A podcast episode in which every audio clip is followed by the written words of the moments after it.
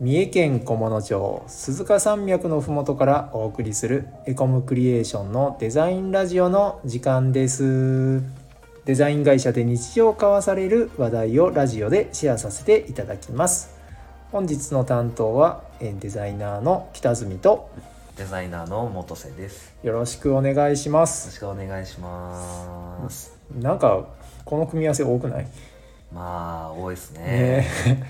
まあ仕方ないねまあデザイナーなんでね。うん、まあ仕方ないか。あの聞いてる人毎回同じメンバーですいませんが、今日もあの付き合っていただけたら 嬉しいです。今日はですね、あのキャッチコピーのお話ちょっとしたいなと思っていて、えっ、とコピーライターでもある元瀬くんに今日は、えー来ていただきました。はい。なんでど何話そうかキャッチコピーっていう話題にしたけど、えそうなんですよええね。あのこれ始める前うんにどうしますみたいな話何もはは話さずあに。ー忘れてたね。そう。えっとね、まあ僕コピーライターだけど、うんあんまり語ることなくて、うん、あの。まあ、てかそのなんだろうコピーライターとはみたいなところを語るのが僕は怖いなってデザイナーとはもう語るの怖くないですかね、あ怖い怖い怖い。別に語ることないもんね。 そうそうそうそう、ういやまあだから他の人から見たら多分そんなことないだろうっていうところだと思うんですけど、自分の仕事についてこれはこうみたいな持論を重ねるのってすごい怖いなと思いながら、はいえっとなんだろうコピーライティング僕は僕がコピーライティングをやってる理由みたいなのだったら話せるかなと思っていて、 はいはい。僕はすごく日本語が好きなんですよ。うんうん、日本人だし。いやそうそうまあでもそうそうなんです、うんそうなんです、うんあのなんか本読むの好きみたいなのも、うんまあ、多分なんとなく根底にそこがあるのかなって思っていて、えなんだろうなんかどうですか北谷さん生き生きててうん日本に、えうん、なんか日本の言葉って美しいなって思ったりするタイミングとかないですかある、ありますよね、うん。旅行に行くと思う。旅行ですか旅行わかんない。あ僕の場合はこう旅行に行ったり、あの野山とか自然の中に入った時に思うね。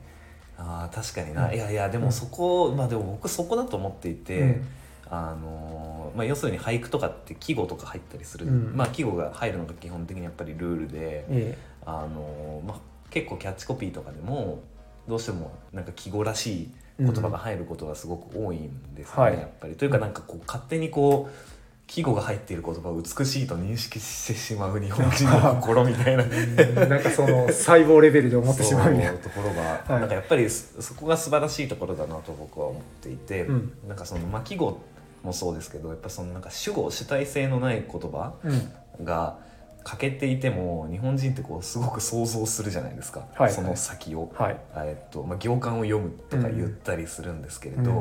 あのそこの感性が僕はそこの感性を生み出してくれる日本語がすごい素晴らしいなと思っていて。うん、あのなんだろう なんかその言葉を通してりなんか日本の歴史みたいなのも感じ取ってるのかなとか思ったりはいはい。じゃあなんだろうみんなた例えばそのコピーライターじゃというお仕事をしてる人じゃなくてもやっぱそういう要素みたいなのみんな持ってるのかな。いや持ってると思いますもちろん日本人に限限るとは言い難いんですけど、うんまあ、でもやっぱりそういう感性を持っているというかその血の中に混ざっているというのは確かなんじゃないかなと僕は思っています。はあはあはあそうかじゃあなんだろうそ,、まあ、そういった部分をよりな意識したりとかこう引き出してお仕事してる感じなのかなあそうそうそうあの前回あののラジオでうん現実に生きていたくないみたいなことをあ僕言っ言ったとんですけど、言っとったね、 やっぱりなんかそこもあって、うんあのその現実にないことを想像する、うんうんまあ、もちろん現実にないことというか今目の前にないことを想像するみたいなところなのかなと思はいはって、いてかそれがなんか日本語の美しさなのかなと思っていて、うんあの例えばなんだろうあれあれとかあるじゃないですか「あのいろは歌」とかうんうんあのいろはにほへとチームロっていう、あのあれもこうなんだろうあれって、えっとパングラムって呼ばれる、んえっと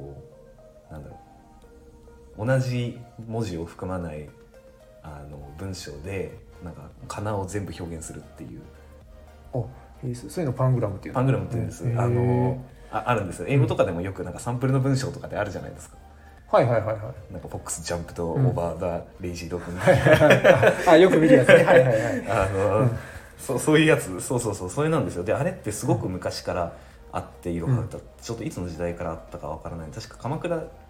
ろは歌鎌倉時代いやもっと前かもわかんないそれぐらいから確かあって、うんうんもうその時代にはもうあったんですよであのそのパングラムっていう中で表現されてるのがなんか仏教の、えー、と無常みたいなほう諸行無常みたいなところでそこに行くのねそうなんです、だからそのすごくね、あのえっとまあ、もちろん季語みたいな、うんえっと想像させる直接諸行無常って言ってるわけではないんですけど、うんいろは歌なんか当然、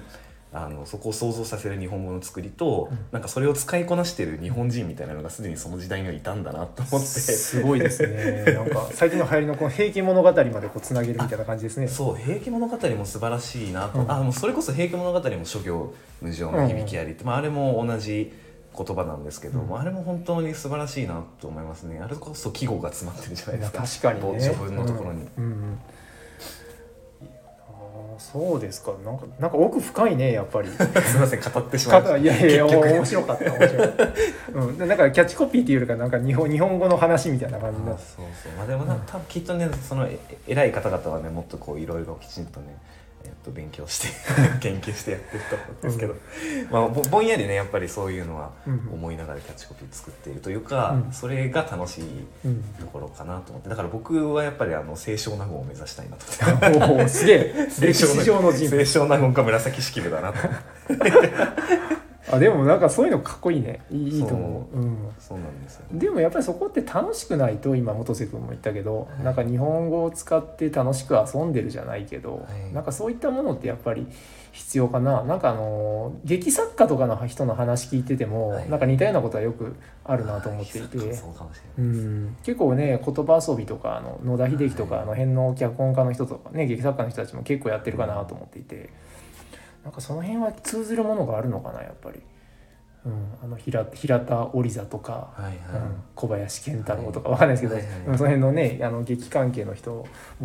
そうなのかなっていうのは思いますね。うんやっぱ根本にはなんかこう想像させる美しさみたいなところがあるかもしれないですね言葉を使う上で、うんうんなんか直接まあそれこそ劇作家なんて社会風刺とかねいろいろはい言つく言ったりもするでも直接はこう言わないじゃないですか、うやんっぱそういうところで想像させるっていうところがこう見てる人にとって面白いっていうところの根源なのかもしれないです、確かにねそうだよねこの前のなんかそのアイデア出しの話の時もねやっぱ作家さんの想像力ってすごいっていう話が出てたと思うんですけどやっぱその辺のなんだろう魅力だったり力うんうんまあなんかその辺は少しやっぱそねあそこまではできないにしても僕らもこう参考にしてやっていきたいなとは思いますね。はいいやー深かったですね今日はなんかなんかもうちょっとだらけるかなと思ったんですけど、ほんまにノープランで始めた割には うん、なかなか良かったんじゃないですか今日。そうですねあ確かにありがとうございまあす。ありがとうございます今日はゲストが良かったね。あのコピーライター元瀬春馬がいやね。いやいやいやパーソナリティがいえいえ はい、褒め合っても仕方ないので、今日はこのぐらいでお開きにしたいかなと思います。はい、あの面白かったらいいねボタンやあのチャンネル登録していただけると嬉しいです。またご質問があればレターを、えー送ってください。それではお疲れ様でしたお疲れ。様でした